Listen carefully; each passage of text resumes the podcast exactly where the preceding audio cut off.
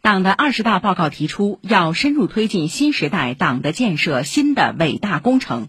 上海作为党的诞生地和初心始发地，更是承载着习近平总书记不辱门楣、不负重托、继续探索、走在前头的殷殷期盼。如何全面加强党的思想建设，加强理想信念教育，增强党组织政治功能和组织功能，引发了上海团代表们的共鸣和讨论。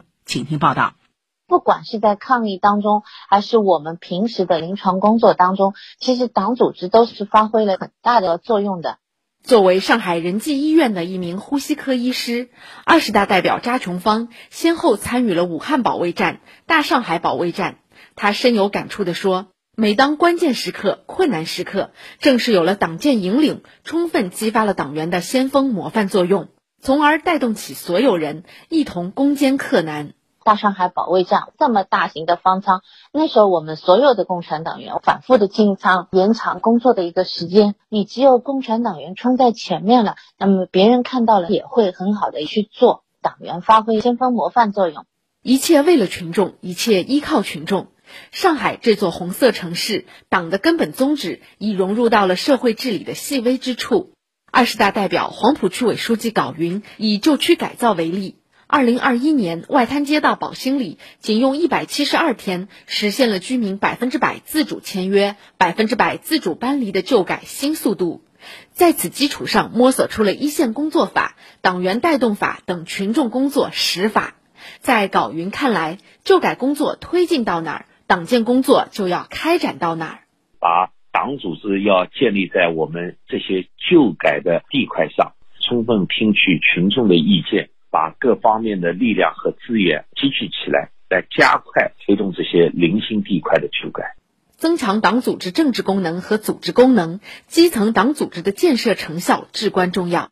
二十大代表、金山区委书记刘健介绍，金山区将党建工作的触角伸向宅基田头、小巷楼组、生产一线，以党建引领推动跨省市协同发展和治理。金山区的廊下、吕巷、张堰三个镇。与浙江省的平湖市广城、新昌两个镇共同组成了田园五镇发展共同体，率先启动了跨省市党建引领、乡村振兴共同富裕实践区的建设。组建优秀的人才队伍是党组织实现高品质发展的保障。以闵行区为例，两院院士数量占全市百分之四十，高层次人才引进占全市四分之一。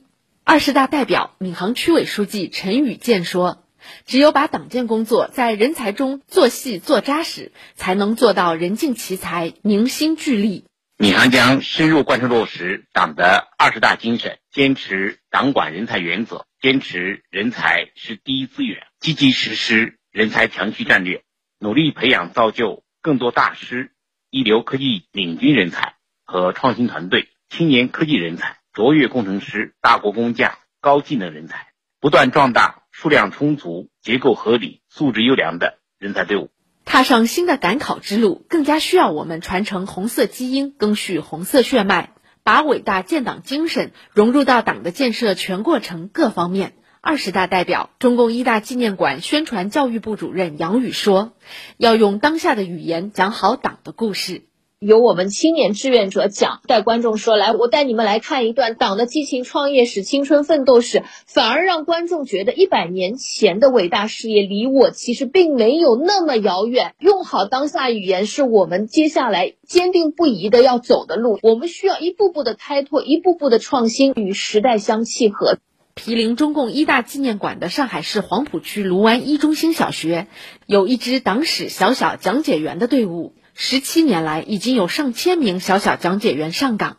二十大代表、该校校长吴荣景说：“有的孩子视李大钊为偶像，中国共产党的历史就是在这一次次讲解中，深深的映入到了他们的心里。”这是一个渐冻症的小孩子，今年八岁。当我问他他的偶像是谁，不是什么奥特曼，而是李大钊。他几乎能够背出李大钊先生的所有诗篇。在他的身上，更多的。是看到浇花浇根，我们党史教育入脑入心的真正的体现。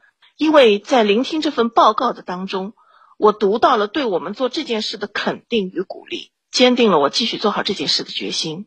以上由记者胡敏珏、汤立威、于倩报道。